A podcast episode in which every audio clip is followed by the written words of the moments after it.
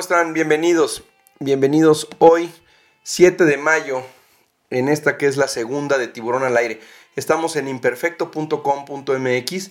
Hoy tenemos una entrevista muy especial con una invitada también súper especial, una compañera de la secundaria que me da muchísimo gusto que tengamos esta plática y también ver todo su desarrollo profesional, lo cual la verdad es que es increíble y estamos muy contentos de que haya aceptado estar hoy aquí en la segunda de Tiburón al Aire. Ella es la doctora en psicología Andrómeda Valencia Ortiz. Ella es parte, es investigadora de tiempo completo del Instituto de Ciencias de la Salud de la Universidad Autónoma del Estado de Hidalgo. Pero sobre todo, también es mamá y esa parte, además de su formación profesional, es lo que nos va a ayudar hoy en esta problemática o que hemos estado viviendo algunos, los que tenemos hijos y los que no, se enteran del vecino, de los primos, de los hermanos. Esto que estamos viviendo hoy en día, con todo esto del COVID-19, nos está llevando a experimentar nuevas sensaciones y nuevas situaciones.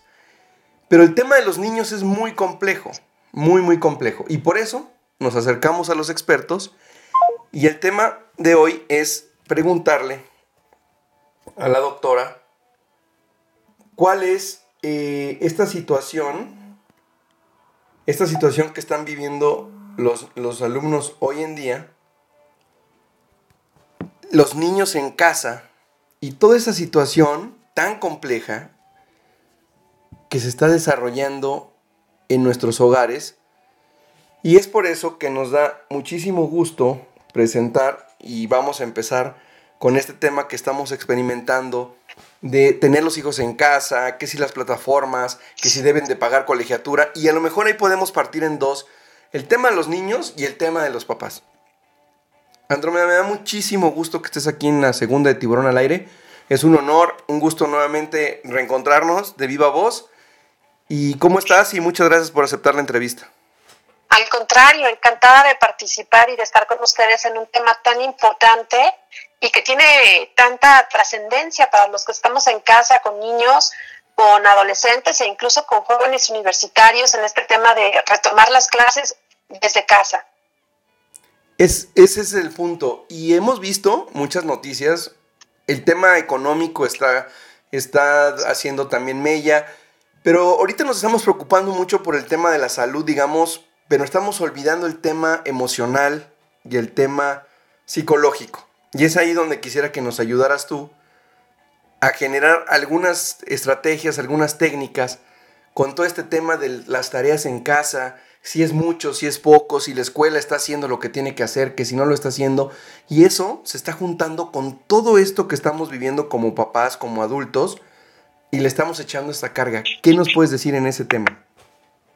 Claro, pues es, es, muy importante primero partir del hecho de que cada familia es única y que lo que estamos viviendo en este momento, pues cada familia lo vive en sus propias circunstancias. Entonces tendremos familias que se están adaptando mucho más fácil que otras y también tendremos eh, algunas situaciones que se están saliendo a veces de control precisamente porque estamos intentando mantener nuestras actividades normales, incluyendo esta parte de la escuela de nuestros hijos, eh, en una situación que es totalmente atípica, algo que no estábamos preparados, no estábamos esperando y por lo tanto eh, pone en juego pues nuestras mejores habilidades.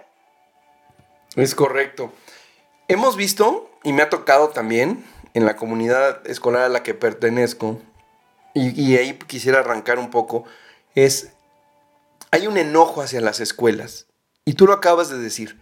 Estamos viviendo temas atípicos. Nadie, nadie de los que estamos en este mundo hoy habíamos vivido esta experiencia.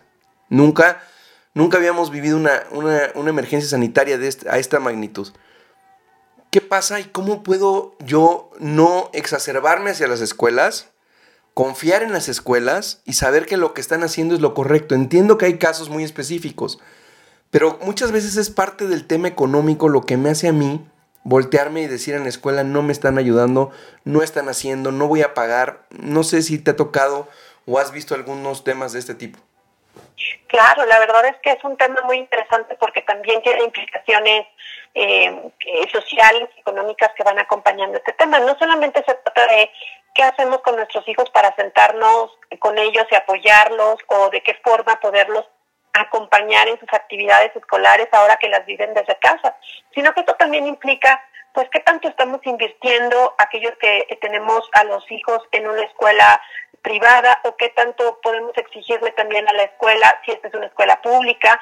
Entonces, claro que se involucran otros factores, incluyendo el que papá y mamá o aquellos que nos cuidan eh, como niños, pues no necesariamente estaban preparados para una jornada completa de escuela desde la casa. Es correcto. Ahora, este tema lo estamos transmitiendo a los hijos. Estos enojos, estos, estas situaciones tan, tan complicadas que estamos viviendo los papás, a mí lo que más me preocupa, Andrómeda, es que le estamos transmitiendo esas frustraciones, esos enojos y esas situaciones. Estamos transmitiéndole a los, a los hijos esas situaciones tan complicadas que ahí, ¿qué, ¿qué recomendaciones nos das para no transmitirle a nuestros hijos todos estos enojos? Y por ahí alguna vez escuché que si nosotros estamos bien, nuestros hijos también lo van a estar. Claro, excelente punto. Pues una de las cuestiones que podemos utilizar como punto de partida es primero reconocer qué tan grande ha sido este cambio para tu familia a partir de este proceso de distanciamiento y ahora de estar en casa con todo este proceso de confinamiento en nuestros hogares, qué tanto han cambiado tus rutinas, qué tanto han cambiado tus actividades también para que tú como adulto puedas identificar qué tan molesto te encuentras con esta situación.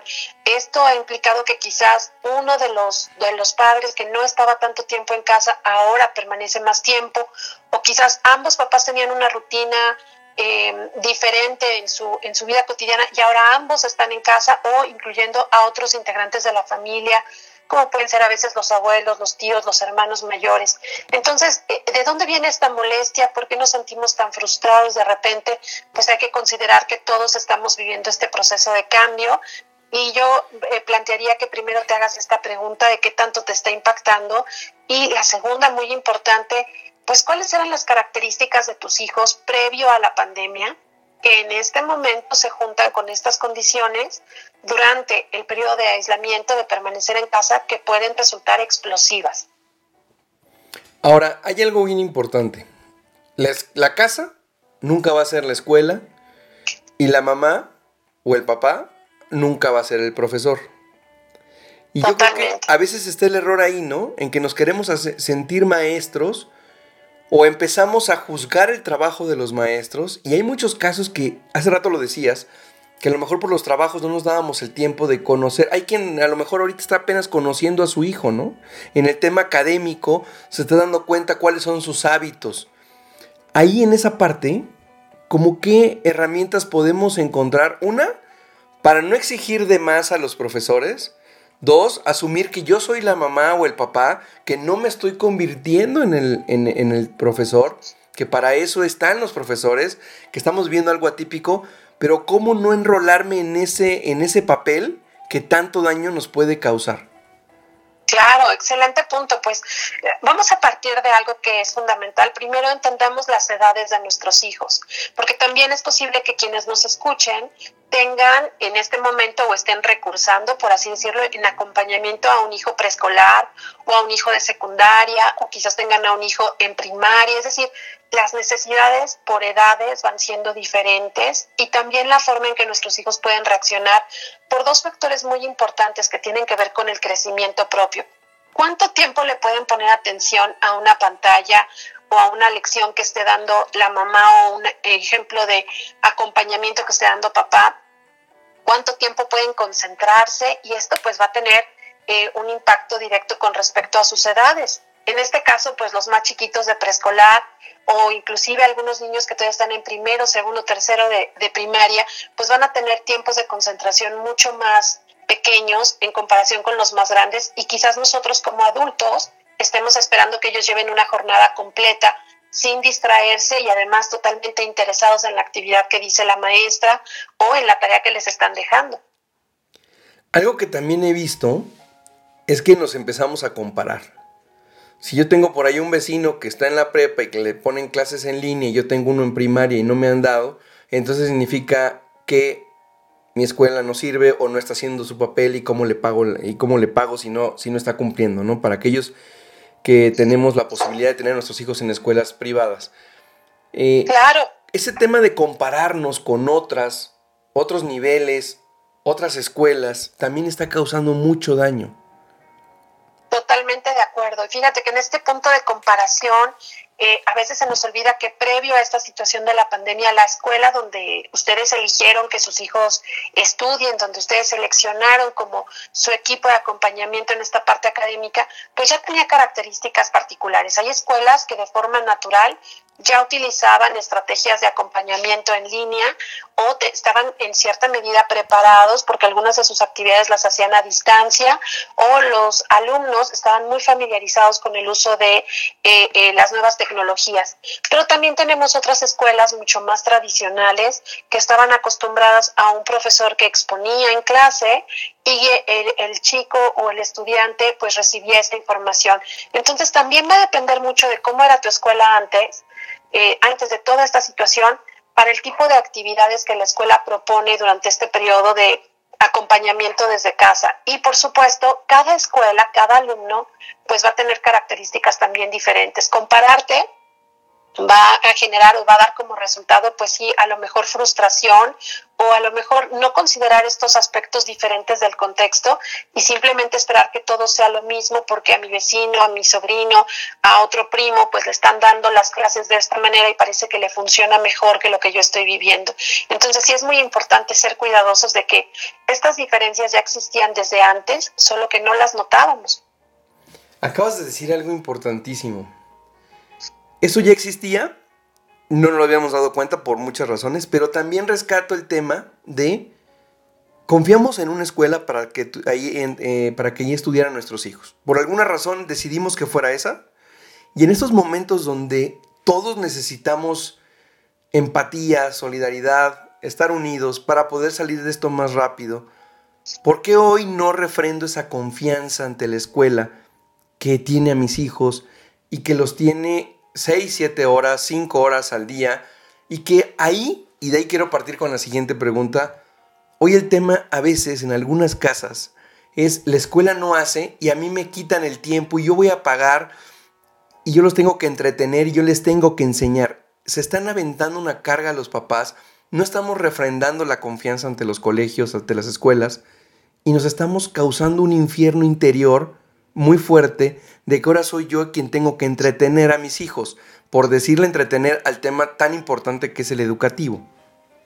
Claro, y fíjate que aquí también quisiera abrir un paréntesis importante para reconocer el trabajo y la labor que hacen los, los maestros, los docentes de cada institución, porque también ellos no estaban, no prepararon un, un ciclo escolar para darlo en línea, están haciendo en algunos casos un esfuerzo porque no todos los maestros dominan de la misma forma eh, estas tecnologías y porque esto eh, pues los ha obligado en cierta medida a reestructurar sus estrategias de docencia para implementarlas a distancia. Así que el docente también en este momento está trabajando doble, está generando también un esfuerzo adicional, que quizás nosotros como papás escuchamos a la maestra en la pantalla diciendo un par de cosas, pero detrás de eso hay también mucha planeación y también hay una gran necesidad de cubrir las expectativas de los papás, las expectativas de los directivos, considerando que ahora pues todo queda en evidencia, en probatorio, ya quedó grabada la clase, ya hay que subir la evidencia de que el niño estaba haciendo la tarea,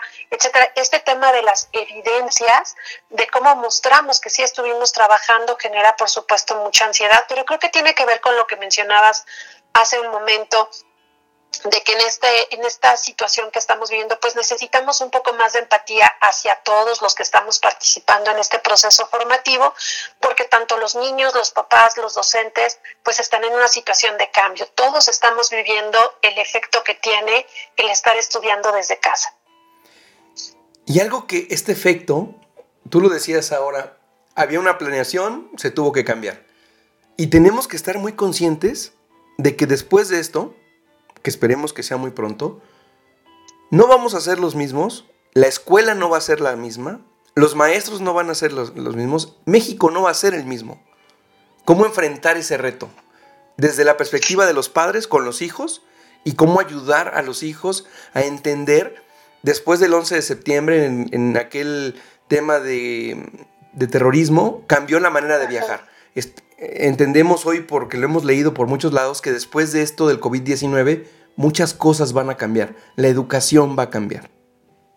Totalmente de acuerdo también. Este es un este es un parteaguas, un antes y un después, pero creo que también es una excelente oportunidad para darnos cuenta que el proceso de enseñanza, aunque tenga que ver con aspectos académicos, va mucho más allá de esto. Por ejemplo, eh, cómo nuestros hijos le hablan a sus maestros, cómo se hablan entre compañeros, si está presente el respeto, si está presente también el compañerismo, si está presente también en esta dinámica de la familia, el cómo el papá, la mamá o el cuidador se expresa de los propios maestros cuando ellos hacen un comentario, porque estamos muy listos para identificar lo que le falta a la escuela, lo que le está faltando a la clase, pero a veces se nos olvida también que en lo que nosotros decimos en voz alta hacia nuestros hijos también estamos generando este factor de confianza o desconfianza.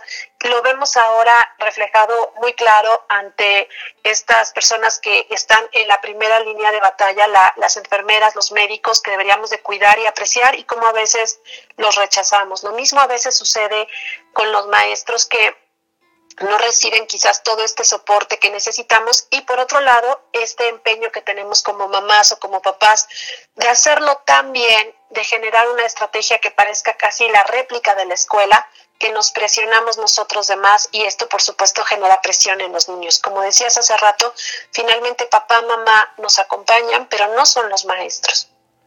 Buenísimo. Andrómeda, si te parece, y vamos al primer corte musical.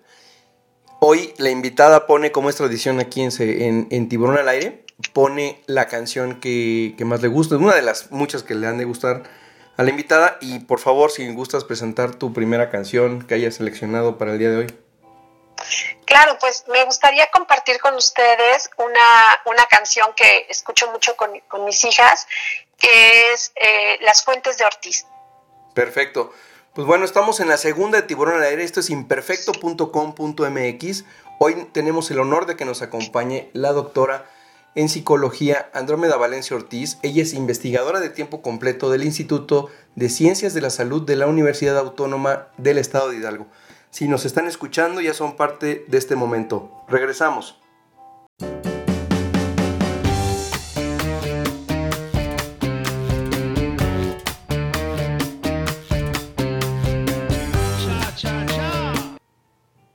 Estamos de regreso, estamos en la segunda de Tiburón al Aire, esto es imperfecto.com.mx y estamos de manteles largos, como dicen, con una gran invitada, una compañera de secundaria, y no le hago así porque no, no, no estamos tan grandes, pero ya teníamos un rato de no poder tener comunicación así. Y estoy muy agradecido y muy contento de que Andrómeda nos haya aceptado esta invitación. Andrómeda, si te parece, algunos tips para hacer la tarea en estos tiempos tan complejos que estamos viviendo. Pues me parece que es excelente porque quizás muchos de nuestros eh, amigos que nos escuchan, en el momento que ya empiezan como a sufrir y a batallar un poco más, es en el momento de sentarse y darle seguimiento a lo que los niños ya hicieron durante la jornada de trabajo o durante esta actividad eh, que estuvieron haciendo en la mañana o en sus horarios de actividades escolares desde casa. Y en ese momento empieza un poco más a presentarse la fricción, empieza un poco más a veces la tensión, porque los niños ya están cansados y como decíamos al principio, eh, hay muchos distractores y factores ambientales que hay que tomar en cuenta porque en el aula, en el salón, los maestros han diseñado un espacio que les ayuda a los niños a concentrarse. Pero si estás en la sala, estás en el comedor, eh, los niños están cercanos a sus juguetes, a la televisión, a otros distractores, se vuelve muy complejo eh, permanecer atentos a lo que estamos haciendo. Entonces, eh, una primera pregunta que me gustaría compartir con quienes nos escuchen es, ¿cómo se están organizando? ¿Cuál es el factor ambiental? ¿Cómo, cómo han acomodado, si es que lo han hecho, la casa o los espacios donde sus hijos estudian para que tengan una buena iluminación, una buena ventilación y sea un lugar adecuado que no necesariamente eh, a veces es la cama o el sillón y que les permita a sus hijos pues concentrarse. Entonces ese sería un primer punto. Hay distractores que podemos nosotros tratar de evitar y podríamos ayudarles con este factor ambiental. Ese sería un primer punto. Ok, porque a veces pensamos que estar en la cama, en la cama es lo más cómodo para hacer la tarea y esto no es así. Pues creo que a todos nos pasó como estudiantes que en algún momento hacíamos la tarea y la verdad es que podíamos tener todas las hojas, los cuadernos, los libros, los colores y nos sentíamos muy a gusto, pero la realidad es que de vez en cuando se puede hacer, pero diario empieza a generar otros problemas de hábitos y otros problemas como pueden ser, por ejemplo, eh, estas situaciones de postura o de cansancio, porque fíjense bien, si están sus hijos en un lugar que está con una iluminación muy pobre, pronto se van a sentir cansados, por lo menos la, vista empieza a resentir esta, esta situación y si no hay mucha ventilación nos empieza a dar eh, eh, mucho deseo de bostezar, empezamos a sentir sueño y ya no vamos a tener el deseo de continuar con esta actividad que en general va a empezar a parecernos aburrida. Entonces, un lugar adecuado, lejos de los juguetes, en una, estar en una mesa, en un escritorio, ¿Qué otro tip, por ejemplo, nos puedes compartir? Otro factor que me parece muy importante también es preguntarnos nosotros como papás, ¿cómo estamos emocionalmente en este momento? Si realmente estoy en el mejor momento de hacer la tarea, porque quizás también te encuentras cansado, a lo mejor eh, acabas de recibir otra noticia relacionada con aspectos financieros o simplemente estás preocupado porque vas identificando información eh, relacionada propiamente con la enfermedad del COVID o con alguna otra situación que te genera ansiedad. Si en ese momento de, de estrés o depresión tú te vas a acercar con tus hijos, ayudarles a resolver un problema de matemáticas que ellos todavía no han terminado de comprender, pues lo más seguro es que veamos como esta crónica este, de una muerte anticipada. ¿no? Ya sabemos que esto va a terminar mal, ellos no tienen ganas de hacerlo y tú no tienes ganas de acompañarlos. Entonces también hay que buscar un momento del día en el que podamos estar un poco más tranquilos o relajados y esto se puede lograr generando una rutina en la que tengamos un espacio para descansar, aunque sean 10, 15 minutos, que los niños hagan otra cosa, que tomen un vaso de agua, que se activen un poco con movimiento y después regresen a su actividad en la escuela. Ahorita dijiste algo bien importante. Y en muchos de los casos, y en muchas de las casas, hoy parece ser que lo que más hay es tiempo. Y a veces nos queremos acabar todas las tareas que nos hayan dejado en un solo día, en, solo, en dos días, para no después no tener nada. También escuché por ahí que lo mejor es como intentar no romper esas rutinas para que esta, esta situación de encierro no sea tan compleja. Yo he visto que hay alumnos que están queriendo terminar todo en dos días y después no tienen nada que hacer. Ahorita nos comentabas, si yo emocionalmente no estoy como para tenerle la paciencia, por decirlo de alguna manera, Hoy puedo decir, me detengo y lo hacemos en una hora, en dos horas o quizá mañana, cuando yo esté con otra situación emocional y que no armemos una batalla campal en algo que es la tarea, ¿no? Fíjate que este es un punto crucial porque al final de la historia, cuando sus hijos crezcan, van a recordar este evento histórico en su vida como es histórico para la humanidad como tal, pero van, van a recordar eh, la clase de matemáticas, van a recordar el ejercicio de inglés, van a recordar la tarea de español. Yo creo que más bien van a recordar a papá o a mamá enojados, frustrados, van a recordar también que no les agradó esta temporada, no les agradó reconocer que podrían seguir aprendiendo, lo cual es una gran ventaja en nuestros días, o podemos darle una vuelta a esta situación y generar con ellos recuerdos que sean memorables. Estábamos en casa toda la familia y además papá, mamá se sentaba conmigo, aprendí esto, me acuerdo el día que mi mamá me puso este otro ejemplo, inclusive compartir con ellos cómo lo vivíamos nosotros como estudiantes, cuando nosotros aprendimos sobre ese tema, etcétera. Es decir, si tú estás tranquilo como adulto, es mucho más fácil que los puedas acompañar y también hay que reconocer que si tú sientes cansancio, estrés, irritabilidad, los niños están en la misma situación porque ellos extrañan la escuela, extrañan a sus maestros y finalmente eh, pues la convivencia que se da al salir de casa, ese aprendizaje social tan valioso, es algo de lo cual estamos ahorita todos privados. Co coincido contigo. ¿Qué, otro, ¿Qué otra herramienta es fundamental hoy en día? Y ahorita dijiste algo que me llama mucho la atención. Esto no, no lo vamos a olvidar, no lo va a olvidar nadie. Y los niños tienen muy buena memoria. Entonces no hagamos que esto que estamos viviendo de experimentar una nueva forma de aprender en línea o a través de la televisión se, haya, se convierte en algo que no quieran repetir y cuando lleguen a cierta etapa sea una parte fundamental de su educación. Totalmente, y fíjate, en este sentido creo que eh, al final no importa tanto si subiste la tarea a tiempo, porque creo que todos estamos en condición también de ser flexibles con, con nuestros alumnos y al mismo tiempo con los padres de familia, etcétera. Si tú le avisas a la escuela que no hubo la posibilidad de hacer eh, esa entrega en ese horario, yo creo que también entenderán que a veces es más valioso que el niño esté tranquilo para hacer la tarea que el simple hecho de entregar por entregar a tiempo, ¿no? Por cumplir con esa actividad que nos están diciendo. Entonces, esto va, va a generar un ambiente mucho más ligero y una de las estrategias a nivel emocional y psicológico que más nos recomiendan es por eso eh, la parte tan importante de las rutinas ven un horario para despertarse, se arreglan, porque también aquí tenemos otro factor.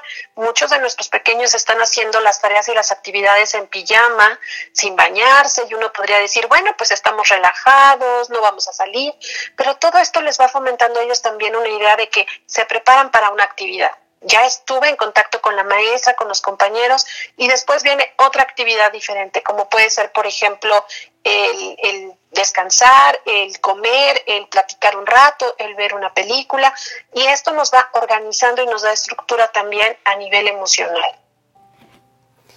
Esa rutina es, es básica y me ha tocado ver algunos alumnos que les ha gustado esa parte de ¿Para qué me baño? ¿Para qué me cambio si, si voy a seguir aquí en casa?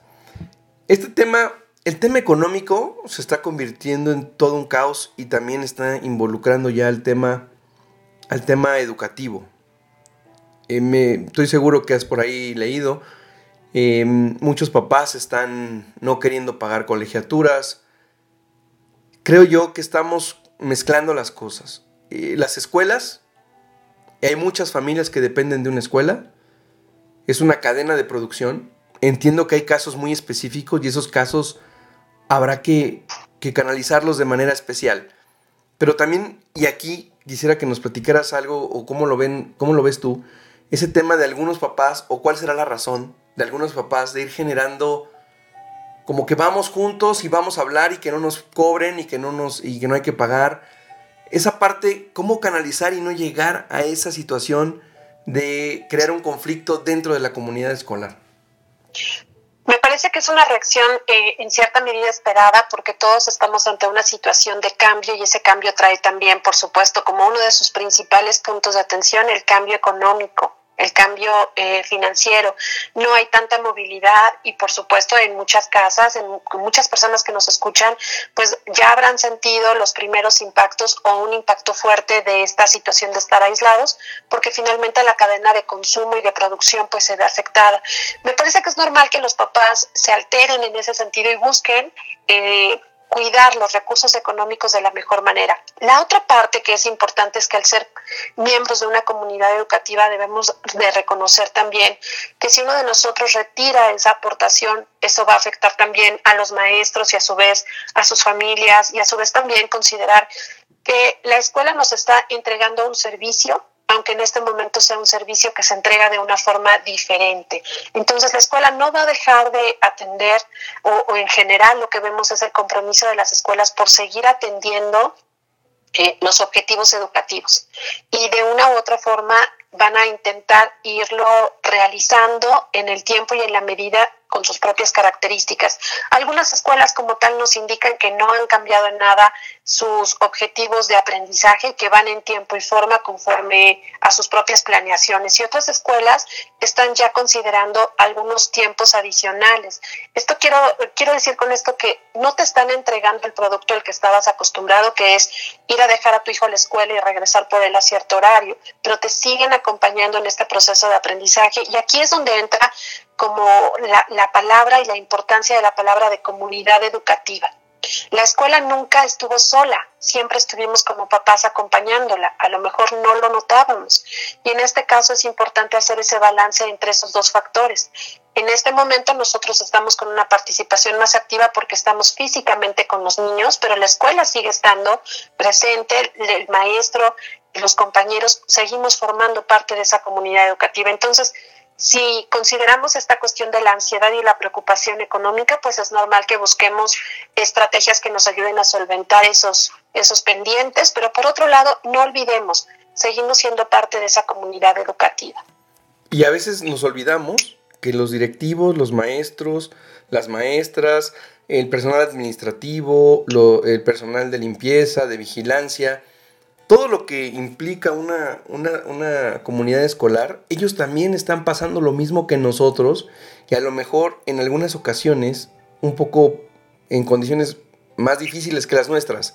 Nos olvidamos de esa parte. No hay esa empatía con el profesor.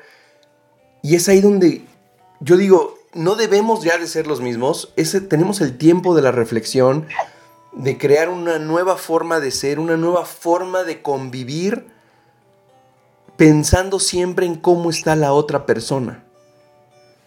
Creo que esa es una de las enseñanzas que nos puede dejar justamente toda esta experiencia, que no, no solamente debemos de pensar en estar bien nosotros, sino que también hay que cuidar que estén bien los demás. De hecho, ese es el principio fundamental del por qué quedarte en tu casa, si estás sano, si estás bien, si tú no tienes un problema para salir, si quizás podrías utilizar tu automóvil para desplazarte, pero no se trata solo de pensar en ti, se trata de que pensemos en nosotros, en nuestra familia y en los demás. Y en este caso muy, muy en particular, creo que eso también le da una enseñanza muy interesante a nuestros hijos porque sabemos que estamos todos viviendo lo mismo y nuestros hijos también saben que están aportando al momento de quedarse en casa.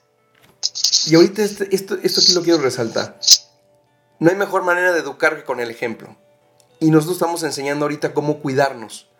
Pero también, sin darnos cuenta, a lo mejor, a lo mejor el niño se dio cuenta, les estamos enseñando cómo ser responsables ante una situación como esta.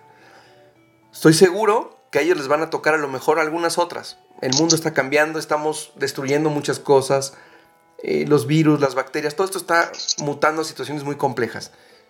Ese ejemplo que le estamos dando de cómo nos estamos comportando, ellos, para ellos va a ser una, una enseñanza de cómo ellos se van a poder comportar el día que les vuelva a tocar o que sean padres.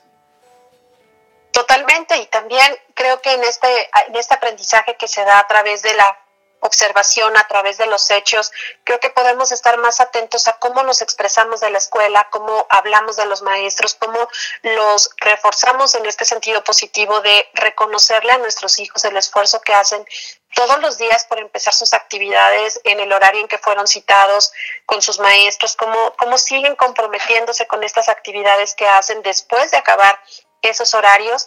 Y una cuestión también que me parece muy importante, hace rato les decía, que nosotros seguimos tejiendo eh, recuerdos memorables con nuestros hijos, pero también recordemos todos que tenemos uno o dos profesores que, que dejaron huella en nosotros y que ellos siguen estando presentes. Y hay maestros verdaderamente comprometidos con lo que están haciendo, que extrañan el contacto con sus alumnos y que están haciendo su mejor esfuerzo por eh, que este tiempo a la distancia o a través de la pantalla sea para los niños también memorable. Entonces también hay que reconocerle a esos docentes que están invirtiendo eh, este cambio, que se están adaptando a esta nueva situación y que también están formando a nuestros hijos.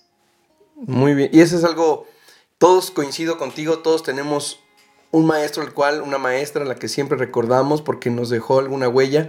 Y hoy es el momento de tener esa empatía con dos profesiones fundamentales, la docencia y los médicos.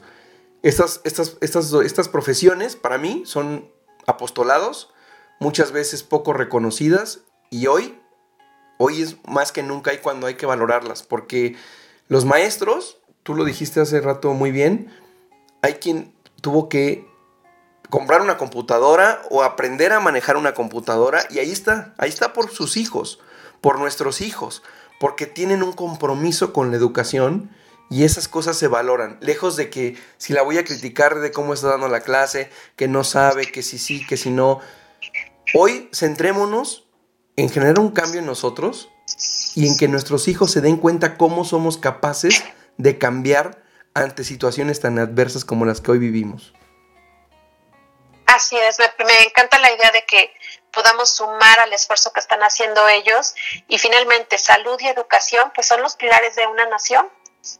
Sin duda alguna. Andrómeda, ¿nos puedes presentar tu segunda canción? Claro que sí. ¿Qué les parece si en este momento escuchamos Blackbird de los Beatles? Perfecto. Bueno, estamos en la segunda de Tiburón al Aire. Tenemos una invitada de honor. Me da muchísimo gusto que nos acompañe el día de hoy. Y si nos están escuchando, ya son parte de este, de este momento. Regresamos. Esta es Tiburón al Aire. Estamos en imperfecto.com.mx.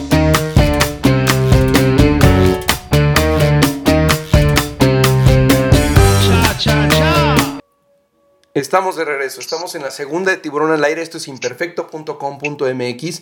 Estamos muy contentos porque nos acompaña la doctora en psicología Andrómeda Valencia Ortiz, ella es investigadora de tiempo completo del Instituto de Ciencias de la Salud de la Universidad Autónoma del Estado de Hidalgo. Eh, Andrómeda, no sé si podemos en este último bloque del programa, y te agradezco nuevamente el que hayas aceptado la invitación para estar aquí en Imperfecto, para estar aquí en Tiburón al Aire, con algunas recomendaciones para cuidar la salud de los papás y sobre todo en el tema emocional, no sé si, si lo podríamos acotar ahí. Tú eres la experta, ¿qué nos recomiendas? Bueno, es un punto fundamental, lo decías hace rato, un papá que no se siente bien, una mamá que no se siente bien, pues va a ser muy difícil que pueda brindarle un adecuado acompañamiento a sus hijos. Entonces, creo que una prioridad ahorita, un punto importante que hay que fortalecer es que papá, mamá o los cuidadores primarios se sientan bien y cuidar nuestra salud mental en este punto en particular es, es muy importante. Algunos papás que nos están escuchando quizás además de estas actividades de apoyo a sus hijos, también siguen haciendo trabajo y están haciendo el, tan mencionado home office o algunos también tienen que balancear entre la dinámica del cuidado de la casa.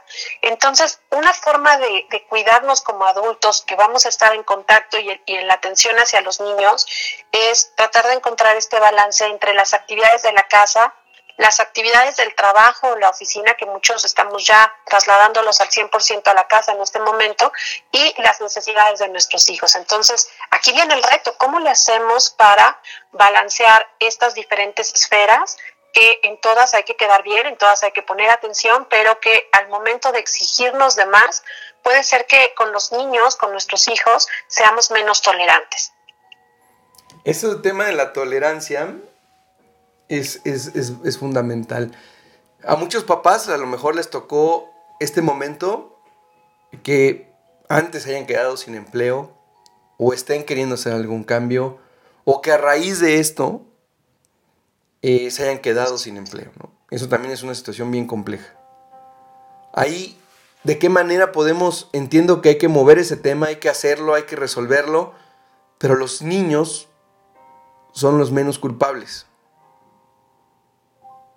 Así es, los niños son los que están como recibiendo al final esa carga emocional que podemos llegar a, tener o esa carga que podemos estar eh, guardando con mucho estrés y presiones de otro tipo. Entonces, si nos estás escuchando y tienes esta doble función de estar trabajando y al mismo tiempo estar en el, en el punto de cuidar y educar a tus hijos, pues una pieza fundamental va a ser que cuides también tus propias rutinas y, aunque no me lo crean, la parte más importante de de, cuidar nuestro estado emocional empieza con tus horarios para dormir y tus horarios para despertarte. Te estás desvelando mucho, estás manteniendo tus horarios de forma habitual, porque esa es una pieza fundamental para saber cómo te vas a levantar al siguiente día, si vas a estar cansado, irritable por no dormir, más las presiones del día a día. ¿Cómo, cómo lograr no sé si tú tengas ahí alguna, alguna técnica, alguna herramienta, cómo ir manejando el tema del insomnio. Bueno, es uno de los grandes eh, males que tenemos en general en nuestros días, pero en particular a partir de la pandemia el reporte de casos de insomnio y de problemas para dormir se ha disparado. En algunos casos esto está en relación a lo que hablábamos hace un momento con los problemas para establecer nuestras rutinas. Finalmente mañana no tengo que llegar a la oficina, no tengo que checar en caso de que algunos trabajen y tengan que reportar su horario de llegada. Entonces me doy permiso de ver otro capítulo más de la serie, estaba cansada del día, de la jornada tan larga, así que voy a ver esta otra película o voy a estar en Facebook, voy a estar en redes sociales y cuando me doy cuenta es la una, a las dos de la mañana, trato de apagar los equipos, ya sabes, los dispositivos, el celular, etcétera, y me doy cuenta de que me cuesta mucho trabajo conciliar el sueño. Esto puede estar relacionado con nuestra situación de higiene del sueño, que se puede arreglar muy fácilmente en el sentido de cuidar la iluminación de nuestra habitación, el no estar viendo las pantallas justo antes de quedarnos dormidos, el poder controlar o tener cuidado con eh, que nuestra cena sea ligera y dar como todo este contexto para que en el momento en el que te vas a dormir, pues realmente puedas conciliar el sueño. Pero la mayoría de nosotros en este momento estamos viviendo un insomnio que está más relacionado con situaciones de ansiedad. Cuando ya te vas a quedar dormido es como si hicieras un balance del día un corte de caja y al momento de irte a dormir es cuando aparecen los pendientes, eh, el pago, eh, el que no ha llegado tal recurso económico o el que tengo que hacer tales cuestiones de trabajo mañana, eh, mañana a los niños les toca entregar tal proyecto, etcétera. Empiezas a hacer como una lista de lo que hiciste y de lo que vas a hacer el día de mañana y eso de inmediato echa a andar a tu, a tu cerebro impidiendo que puedas conciliar el sueño. Así que mucho del insomnio del día de hoy tiene que ver con situaciones de ansiedad. A mí me gusta mucho como que conceptualizar las cosas. ¿Qué es la ansiedad, Andrómeda? La ansiedad está relacionada con una reacción emocional de miedo o de temor pero que en particular se genera por situaciones que aún no han pasado o que nosotros imaginamos que pueden tener un desenlace mucho más complicado. El miedo o el temor sería una respuesta natural, una respuesta ante una situación de peligro y la ansiedad normalmente rebasa estos límites generando en la persona el que nuestros pensamientos, la intensidad de nuestra emoción e inclusive a veces nuestro comportamiento cambien para tratar de cuidarnos ante algo que todavía no ha ocurrido. Perfecto. Ahora, hace rato hablábamos de que comparamos mucho a los hijos del vecino, del primo, del hermano, en fin. Algo que también está pasando, o que me he podido ver, es que también nos comparamos como familiares, como familia, como profesionistas. Es decir, yo veo al de enfrente, yo veo a mi amigo, yo veo al vecino muy tranquilo, muy en paz, y yo tengo mucho miedo. ¿Cómo evito llegar a ese punto? También es una eh, situación y una pregunta muy interesante porque lo vivimos todos los días, porque cada uno de nosotros tiene su propia historia, su propio, su propio contexto y su propia situación actual. Entonces, empezamos la plática mencionando que cada una de nuestras familias es particular y estamos viviendo y reaccionando ante esta situación de forma eh, pues muy característica. Sin embargo, es importante aquí que consideremos que la reacción de mi vecino y mi reacción de forma natural tienen que ser diferentes porque estamos en dos contextos distintos. Y lo que me parece muy importante es si yo identifico que en general en mi contexto yo estoy teniendo una reacción mucho más fuerte, mucho más intensa, que inclusive me puede estar generando un malestar físico o emocional constante, pues que, no nos quedemos con esta idea de ya pasará, sino de buscar atención inmediata, porque esto al irse acumulando puede generarte una mayor vulnerabilidad y la salud mental es algo muy delicado que vale la pena siempre ponerle atención y cuidar. La salud mental, ¿cómo ejercito ¿Cómo ejercito esa salud mental como adulto, como papá, como jefe de familia, como madre de familia, como responsable de una escuela? ¿Cómo ejercito esa salud mental? Pues un punto importante es identificar cómo te encuentras, cómo estabas antes de este evento, porque quizás algunos de nosotros ya teníamos algunas situaciones que nos preocupaban, estábamos pasando por un periodo de tristeza profunda o de preocupación por otras situaciones. Y si yo ya me sentía en esa situación, más las situaciones de reto que estamos viviendo por el COVID, y el aislamiento, pues seguramente estoy en una situación más vulnerable. El primer paso para cuidar nuestra salud mental es identificar cómo nos sentimos y reconocer que tenemos también el derecho y la oportunidad de estar en un estado de mucho mayor balance y equilibrio y que si este se está rompiendo, puedo empezar a hacer ciertas cosas para cuidarnos, como decíamos hace rato, la rutina, el tratar de establecer tiempos y horarios para convivir de forma pues más saludable con mis hijos, el cuidar mi alimentación o mi sueño. Pero si ya implementé algunas de estas acciones y no logro mantener ese equilibrio, entonces decíamos, pues es buen momento de hacer una búsqueda o de estar en contacto con especialistas. Qué interesante, porque ahorita te decíamos al principio, nos estamos preocupando por la salud física, digamos, eh, de no enfermarnos de este virus, pero estamos dejando algo muy, estamos dejando de lado algo que es fundamental y que va a ser la piedra angular o la fortaleza, lo mental es lo que nos va a llevar a poder regresar de una mejor manera, de ser una mejor persona. Y estamos olvidando ese gimnasio del alma, de las sensaciones, de las emociones, del respeto, de la solidaridad, de tantos sentimientos que van a ser básicos para nuestro regreso, digamos, a la vida normal o como la conocíamos. Claro, justo, justo esta piedra angular de la que tú hablas en este momento va a ser lo que nos va a ayudar a tener estrategias para afrontar lo que viene, para seguir manejando lo que estamos viviendo en el presente y para prepararnos para el proceso de regreso que también va a ser paulatino y como mencionabas en un principio, pues hay un antes y un después del COVID y esto pues también va a cambiar la forma en que vivimos la escuela, la forma en que somos empáticos con la comunidad educativa y también en esta nueva situación familiar que estamos viviendo reconocer que todos los integrantes, papá, mamá, cualquier otro cuidador, nuestros hijos mayores, los más pequeños, todos estamos tratando de dar lo mejor de nosotros, pero también se vale que haya un día difícil, también se vale que estemos un día más cansados, más irritables, y todo esto nos puede enseñar a tener mejores herramientas para regular nuestras emociones justo en tiempos de crisis. Que eso nos va a llevar a ejercitarnos de esta manera, que cuando vivamos situaciones, esperemos que ya no sean igual que estas, pero desafortunadamente creo que sí las va a haber, que tengamos ya esa, esa experiencia satisfactoria de saber cómo me tengo que manejar yo, qué es lo que tengo que demostrarle a los míos, darles esa fortaleza. Nuestros hijos hoy, si nosotros nos ven contentos, van a decir, bueno, está pasando algo allá afuera, pero mi papá está bien y eso significa que nosotros estamos bien. Claro, este es un momento también ideal, creo que esa es la, concepción clara de, de lo que es una crisis, darnos la oportunidad de hacer un cambio que nos permita crecer y en esta situación las familias tenemos la oportunidad también de fortalecernos, de darnos cuenta de cuáles son nuestros alcances y también cuáles pueden ser nuestras limitaciones. Al final somos un equipo y la participación de cada uno de estos integrantes de la familia puede hacer la diferencia. Y creo que bueno, estamos en un muy buen momento para que esta experiencia nos deje un aprendizaje positivo. Estoy seguro de eso. Andrómeda, muchísimas gracias por aceptar esta entrevista. La verdad, estoy muy contento, muy emocionado, porque eres una profesional, alguien que nos ayuda mucho y nos va a ayudar mucho.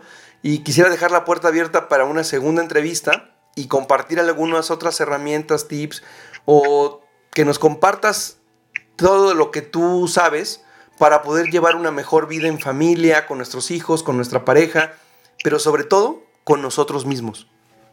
Excelente, por supuesto. Encantada de compartir con tu auditorio y contigo. Verdaderamente lo, lo, decías hace rato, un gusto que nos volvamos a encontrar y poder compartir con las personas que nos escuchan estas pequeñas estrategias que nos pueden ayudar a estar mejor en estos momentos. Perfecto. Pues esto fue la segunda de Tiburón al Aire. Nuevamente, muchísimas gracias a la doctora en psicología Andrómeda Valencia Ortiz.